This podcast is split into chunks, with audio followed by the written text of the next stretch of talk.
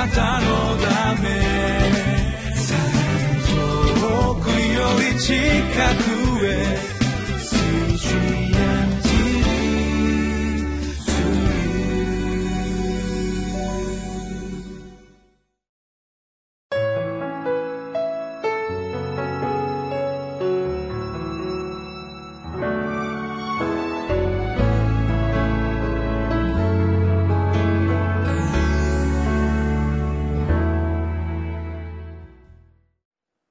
皆さんこんにちは。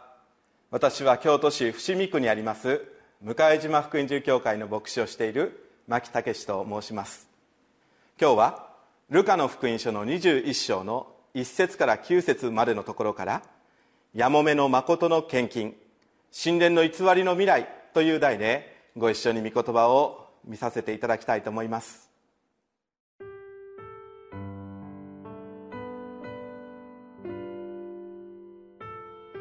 ルカの福音書21章。1節から9節。さてイエスが目を上げてご覧になると金持ちたちが献金箱に献金を投げ入れていた。またある貧しいやもめがそこにレプタ銅貨二つを投げ入れているのをご覧になった。それでイエスは言われた「私は真実をあなた方に告げます。この貧しいやもめは、どの人よりもたくさん投げ入れました。皆は有り余る中から献金を投げ入れたのに、この女は乏しい中から持っていた生活費の全部を投げ入れたからです。宮が素晴らしい石や奉納物で飾ってあると話していた人々があった。するとイエスはこう言われた。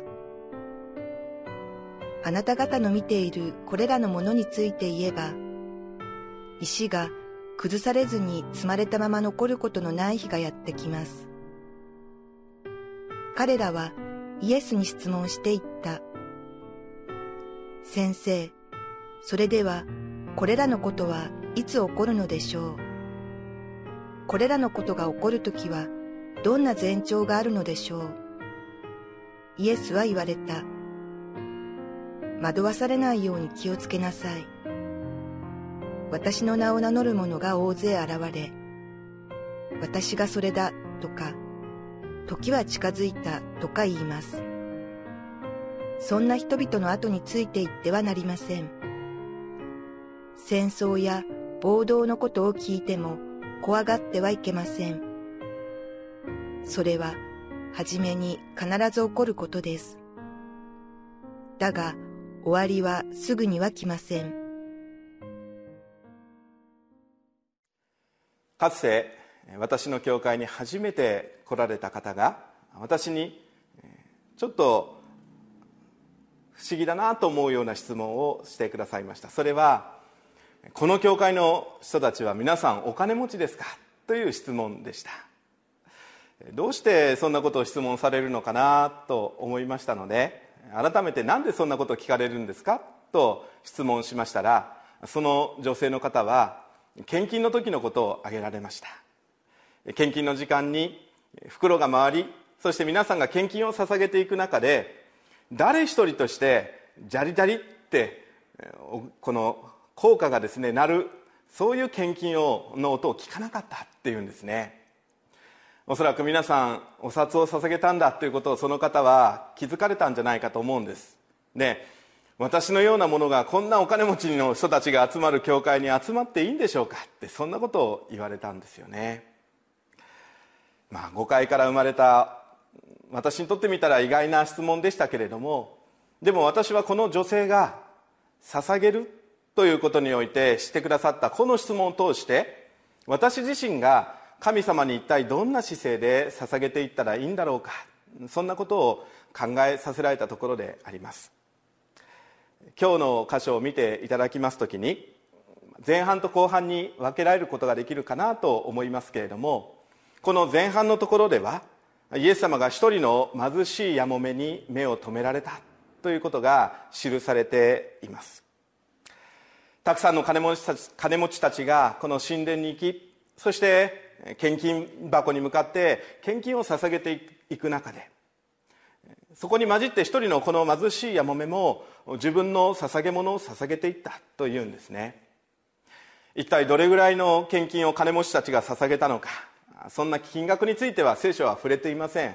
でもイエス様はここでその中でたった一人のこの貧しいやもめに目を留めていかれたんです。そして聖書はこのやもめについては一体いくらの捧げ物をしたかということが記されています。それはレプタという当時の貨幣においては最小単位のもの。それをこの女性は捧げたんだっていうんですね。ですから皆さんこう考えてみたらね金持ちの人たちはどう思ったでしょうか。たかだかこんなレプター2枚を捧げてこんな女がと思ったかもしれない。私たちの方がよっぽど多くのものを捧げているそんなふうに思ったかもしれません。でもイエス様は決してそんなふうにしてこのやもめのことを見ませんでした。むしろこのやもめをものすごく評価していかれるんですね。皆さん私はこの「やもめの捧げる」という記事を読むときに改めて創世紀のあのカインとアベルが生贄を捧げ捧げ物を捧げたというところを見させられます。カインにしてもアベルにしても神様にそれぞれが捧げ物を捧げていきます。でも神様は兄のカインではなくて弟のアベルに目を留められました。どうしてでしょうか？それはこのアベルの捧げ物こそ信仰から出た捧げ物だったからですよね。ところがカインのこの捧げた捧げ物については神様は目を留めませんでした、ま、そのことでカインは怒りアベルを殺してしまうということまで起こっていくわけですがでも皆さん神様はこの目に見えるものではなくてそのものを捧げていく私たちの心をご覧になるんです。まさにやもめは自分の生活費の全てのものをここで神様の前に捧げているんです。明日どうなるだろうか。今日はどうやって生活できるだろうか。その一切を実は神様に委ねて神様こそが私の命であるって具体的な私の生活の全ても支えてくださるお方だって。だからこそ彼女は全てのものを捧げていくことができた。有り余るものの中から適当に神様に捧げようなんていうそんな他の人たちの姿勢ではなくてイエス様がここで目を留められたのはそうです。この女の信仰だったということを教えられるんですよね。皆さんはどうでしょう？神様の前に一体どんな姿勢で捧げ物を捧げておられるでしょうか？さて後半の部分を見てまいりますとここには神殿の崩壊の記事が語られています。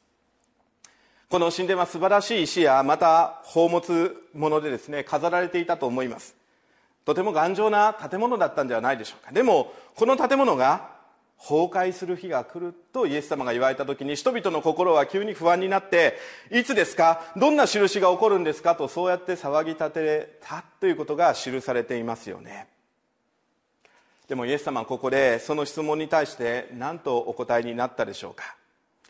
惑わされることがないように怖がることがないようにとそこで注意をなされたんですね。なぜ皆さん人々はいつということが聞きたかったんだと思いますか？それは自分自身が安心するためではなかったでしょうか？分からなかったならば不安だ分からなかったら恐ろしいってそこに人々が心を止めていたので聞きたかったんではないかなと思うんですね。私はかつて奉仕を終えて自宅に戻る時に6年前あの東日本の大震災に遭いました。ちょうど車を運転していてそして高速道路の下を運転していて今まで見たことがない感じたことがないような揺れを覚えて急にラジオをつけたならば地震が起きた。津波に注意してくださいというそういう放送がラジオから流れてきました。皆さん日本は地震大国です。いつどこで地震が起こっても不思議ではありません。だから常日頃私たちは備えておくということが求められていくわけですがでも皆さんこれは信仰においても同じではないでしょうか。私たちが神様を熱心に求めるのは終わりの日を知ったからでしょうか。その前兆が起こってきた時に初めて神様を真剣に求めるべきなんでしょうか。いいえそうではないんです。いつでもどこでもどんな時でも何が起ころうとも私たちは神様を見上げ神様に目を留めていくべきではないでしょうか。私たちも常に神様を見上げていきたいと思うんです。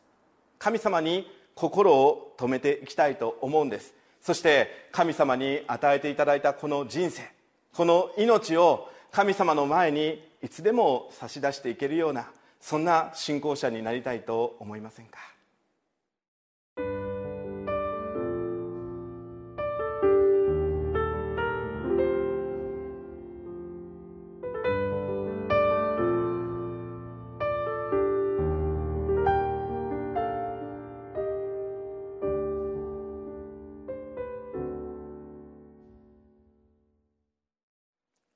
私たちの人生は神様が与えてくださったものです。